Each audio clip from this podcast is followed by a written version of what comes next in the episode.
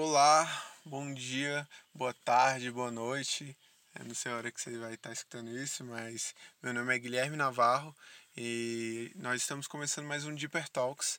É, eu vou compartilhar algumas coisas que Deus tem me falado e que possa edificar a sua vida assim como edificou a minha. Amém? É, na quarentena eu tive a oportunidade de, de fazer algumas ligações de vídeo e conversar com algumas pessoas e eu escutei relatos de, da, da dificuldade em, de ser constante. E eu escutei em várias conversas, a gente sempre acabou nisso. E é algo que eu também tive dificuldade, porque a gente está longe da rotina de igreja, a gente está longe, entre aspas, de algumas responsabilidades. E é muito fácil a gente adquirir essa inconstância longe de, dessas responsabilidades, né? No, no período de, de isolamento social, talvez tenha ficado mais claro, mais evidente é, essa nossa inconstância, porque nós não temos nenhuma desculpa, né? A gente tem muito tempo livre e a gente percebe que o que faltava pra gente não era tempo, mas sim era priorizar, era se posicionar é, pra gente conquistar um relacionamento mais íntimo, é, mais pessoal e mais individual com Deus. Mas hoje a gente vai tentar achar uma solução juntos beleza? Então tá, o que a Bíblia nos diz é, sobre esse problema? Vamos no primeiro capítulo da carta de Tiago, que diz o seguinte: Peça, porém, com fé, em nada duvidando, pois o que duvida é semelhante à onda do mar, impelida e agitada pelo vento. Não suponha esse homem que alcançará do Senhor coisa alguma. Homem de ânimo dobre, inconstante em todos os seus caminhos inconstante em todos os seus caminhos. Está em Tiago, capítulo 1, versículos 6 e 8. Aqui ele está afirmando é, que aquele que pede sem fé é inconstante em tudo que faz. É, ele nos dá inconstância como uma característica daqueles que têm pouca fé ou que falta fé. Em Efésios, no capítulo 4 e versículo 14, a gente tem um texto bem parecido. É, diz o seguinte: até que todos alcancemos a unidade da fé e do conhecimento do Filho de Deus e cheguemos à maturidade, atingindo a medida da plenitude de Cristo, o propósito é que não sejamos mais como crianças, levados de um lado para o outro pelas ondas, nem jogados para cá e para lá por todo vento de doutrinas. É, aqui Paulo também nos mostra que se alcançarmos uma unidade de fé, uma maturidade, é, nós não seremos mais como crianças, não seremos mais inconstantes, sendo jogados para lá e para cá pela onda. Ambos os textos apontam que a fé é, é a solução para a inconstância. Beleza, mano. Então, Guilherme, a resposta tá simples. Você já deu ela, então pode acabar seu podcast com três minutos. Mas não, cara, não. É, como esse é o nosso único momento da semana juntos, vamos dar uma aprofundada, vamos ir mais além, sabe? Vamos mais a fundo. É, bora lá. Vamos para a Bíblia. É, por que a fé é a resposta? E o que é fé, né? Na Bíblia, é, o sentido de fé, principalmente no, no Velho Testamento, é, não existiam muitas palavras com sentido abstrato. Então, eles tentavam pegar é, coisas tangíveis é, para traduzir sentimentos. E a palavra para fé é firme, como, como uma estaca que está presa direito, entendeu? Firme. É, com a ideia de, de, de algo confiável, algo, é, algo fiel. A famosa frase de o justo viverá pela fé, de Abacuque 2,4, tem o sentido de Aquele que guarda os meus mandamentos viverá pela fidelidade. É, ele fala muito mais do, de se apoiar é, em uma convicção do que ter um, um sentimento ou, ou esperança sobre o futuro. Ele está falando realmente de um posicionamento. Lá na carta de Tiago, no capítulo 2, versículo 19, vemos também uma clara diferenciação entre acreditar em Deus e ter fé em Deus. É, lá ele fala que até os demônios creem e têm medo, sabe, do único Deus. Então, quer dizer que não é a mesma coisa? Não. É, então, como que a gente pode diferenciar? Existe uma história que eu acho que, para mim, me ajudou muito a entender essa, essa, essa diferença.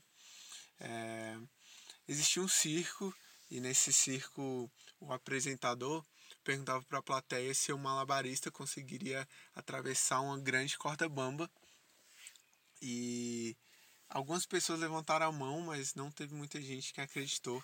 E ele foi lá e fez isso com facilidade. Depois, esse apresentador perguntou para a plateia: Vocês acham que o malabarista consegue ir e voltar nessa corda bamba? E aí a galera já mais confiante, algumas pessoas a mais levantaram a mão. E ele conseguiu voltar com facilidade de novo. E aí, na terceira vez, o apresentador perguntou: Vocês acreditam que ele consegue ir e voltar de olhos vendados? E a galera, assim, é, já mais confiante, é, levantou a mão e ele conseguiu ir e voltar com muita facilidade. E aí, depois desses desafios, o apresentador perguntou para a plateia: Agora vocês acreditam que ele consegue ir e voltar com uma pessoa nas costas? E aí muita gente já confiante começou a levantar a mão e todo mundo acreditava que ele conseguia voltar. Mas aí o apresentador pediu um, um, um voluntário da plateia para ser essa pessoa que ia atravessar e ninguém se voluntariou. Então tá aí uma, uma diferença entre acreditar na habilidade e confiar, sabe? Muita gente acreditava que ele conseguiria, mas ninguém quis confiar na habilidade dele. É a mesma coisa. Às vezes a gente acredita no Deus, a gente acredita que que Deus é bom, a gente acredita que ele fez todas as coisas, mas a gente não confia, sabe? Então, na verdade que isso não é muito proveitoso pra gente. Porque em Hebreus, no capítulo 4 e no versículo 2, nos diz que se as boas novas, se o evangelho não for combinada com fé, é, com fidelidade, não é proveitoso para nós e que a gente não vai conseguir é, é, alcançar, entrar no descanso do Senhor. Então, mais do que acreditar, a gente tem que confiar nele, obedecer a partir disso. Pois no dia final, onde a gente vai estar de frente com ele, é, o, o juiz de todas as coisas, ele não vai perguntar pra gente no que a gente acreditou, mas ele vai perguntar é, em como a gente agiu a partir dessa verdade. Porque a nossa fé, ela, ela tem que resultar em obras, sabe? A nossa fé, ela, ela diz ela é validada que está no lugar certo através das obras. Isso está lá em, em Tiago também.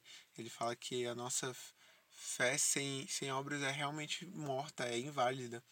Então, é, a fé é como se fosse um combo. Quando a gente adquire a fé, vem junto a fidelidade, vem junto a confiança em Deus, vem junto a obediência, e tudo isso vai validando que a gente está com o coração no lugar certo, que a gente tem uma fé verdadeira, e a consequência disso são as obras, sabe? A gente, nós não somos salvos pelas obras, mas as obras indicam que, que nós estamos realmente crendo no Deus de verdade, que Ele tem transformado as nossas vidas. Já no Novo Testamento, a palavra para fé veio do grego pistis, que é, que é como se fosse a convicção de uma verdade, como se fosse a certeza de algo. Mas ela deriva da palavra peitus, que significa ser persuadido, ser convencido de algo. Com esses textos bíblicos, é, a gente percebe que fé é, é sim esperança, é sim acreditar, mas não é só isso é, ser convicto, é, confiar, sabe? É, deixar que a natureza dele é, convence a gente de, de, de que o futuro ao lado dele é melhor, sabe? Que nós realmente temos que ser constantes e perseverantes em alimentar o nosso relacionamento com ele. A mulher do fluxo de sangue, por exemplo, é, ela agiu a partir dessa convicção ela não só acreditou, mas ela teve uma ação a partir dessa verdade que Jesus era cura, que ele era redenção, que ele era a última chance dela. E Jesus disse a ela, depois da cura, vá em paz que a tua fé te salvou. Então, é, através da fé, a gente entende também que nós temos acesso aos tesouros da graça. Isso está escrito lá em Efésios, no capítulo 2, no versículo 8 onde diz que realmente nós somos salvos pela graça, mas mediante a fé. em Romanos, no capítulo 1 e no versículo 17, diz que a, através da fé a justiça de Deus nos é revelada, sabe? Então, pela fé nós também temos a capacidade de, de conhecer um pouco mais sobre o caráter de Deus, sobre conhecer um pouco mais sobre as promessas dele pra gente, sobre entender o que ele tem sonhado pra gente. E por isso que a fé é uma ferramenta contra a inconstância, contra a insegurança, contra a incerteza, porque através dela nós conhecemos mais a Deus e nós é impossível nós não confiarmos mais, sabe? É, sabendo que Ele é um Deus grande, é um Deus que criou todas as coisas. Em Hebreus 11, no versículo 1, o autor ele descreve fé como sendo a certeza das coisas que se esperam e a convicção de fatos que não se veem. Então é muito mais que um sentimento. É, a fé é um posicionamento que você toma sobre viver é, as promessas que, que Deus tem pra gente no hoje. É como se a gente, é, desde de agora já, a gente se posicionasse porque a gente vai conquistar amanhã, independente das circunstâncias. No mesmo capítulo, diz que sem fé é impossível agradar a Deus, porque devemos acreditar que Ele recompensa aqueles que o buscam. Nós precisamos ser convencidos de que Deus está esperando a gente do outro lado dessa cortina de instabilidade, sabe?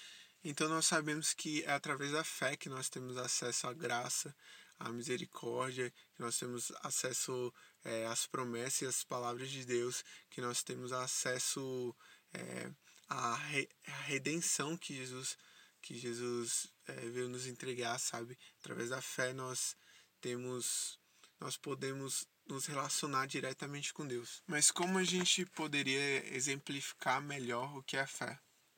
Eu acho que se a fé se parecesse com algo, ela se pareceria com um homem que constrói uma grande embarcação, um grande barco para salvar sua família, mesmo sem nunca ter visto a enchente, mesmo sem nunca ter visto uma grande tempestade, mesmo sem ter visto, sem ter visto um, um grande dilúvio, ele prepara essa embarcação e salva sua família.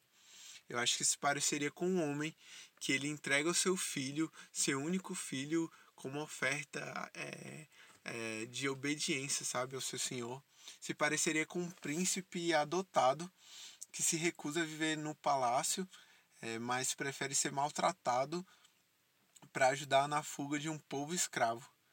Eu acho que se pareceria com centenas de homens que afirmaram que viram um homem ressurreto é, mesmo que essa verdade significasse que eles seriam torturados, maltratados e assassinados. Acho que se pareceria com jovens honrando os mais velhos, se pareceria com maridos amando mais as suas esposas, se pareceria com jovens se guardando, se pareceriam com uma comunidade se protegendo de fofocas e de, de coisas que não aproximam é, e não tornam essa comunidade mais pra, parecida com Deus. Fé seria o filtro para a gente é, discernir as nossas atitudes. Que a gente seja responsável em exercitar a nossa fé, que a gente seja responsável em cuidar disso, sabe? Cuidar desse dom que Deus nos deu. Porque a gente que a gente possa chegar no final das nossas vidas e dizer: Eu combati o bom combate, eu completei a carreira, eu guardei a fé, é, se, ele, se Paulo diz isso em 2 Timóteo, é porque existe uma maneira de você ter fé e você não guardar, sabe? De você a perder. Que nós possamos ser como a árvore de Jeremias 17, que é enraizada perto do rio, que não se incomoda com o calor, nem tem medo de longos períodos de seca, sabe? Mas que sempre frutifica, que a gente seja firmado no Senhor e que a gente não tenha medo das circunstâncias, mas mas confie na bondade dele, sabe? Confie nas promessas que ele fez, porque ele já cumpriu. Nós já somos mais que vencedores, porque Cristo já venceu a morte. Então, se a fé é a resposta para a inconstância, se a fé é uma das ferramentas para resolver a inconstância, onde eu consigo, onde eu consigo mais disso, né? E, mano, essa é a melhor parte, porque a gente pode pedir direto pro autor e consumador da nossa fé em Marcos 9, 24 e Lucas 17, é, versículo 5, nos mostra pessoas pedindo ajuda, sabe, para Jesus na falta de fé, para como crescer em fé, como exercitar a fé. Então, é, é algo que a fé é algo que agrada a Deus e Ele mesmo disponibiliza, sabe? Então a gente só tem que ser responsável em, em exercitar isso, sabe? A gente precisa ser diligente com, com o que Deus disponibilizou pra gente. Então que a gente sempre possa manter o nosso coração é, disponível para que Deus nos encha, sabe? Humilde para sempre querer mais, é, sedentos do, do, do amor de Deus, de conhecer mais a Deus, sabe? É, talvez seja impossível a gente ter um contato com Deus, com o Criador de tudo, e a gente não encher nosso coração de fé, sabe? E saber e entender que o impossível se torna possível ao lado dele.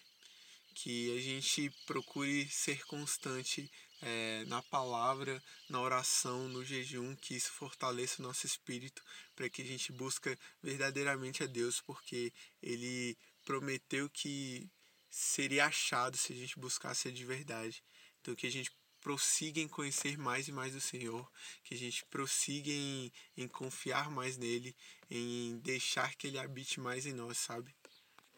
Que a sua oração essa semana, que a nossa oração essa semana seja para que nós possamos ser cheios de fé, para que Jesus coloque a gente em situações onde exigem, exijam confiança, exija é, fidelidade nossa, sabe? Para que a gente cresça, para que a gente esteja cada vez mais disposto, disponível em, em crescer em fé e agradar cada vez ao nosso Deus, ao nosso líder, ao nosso Pai, ao nosso amado.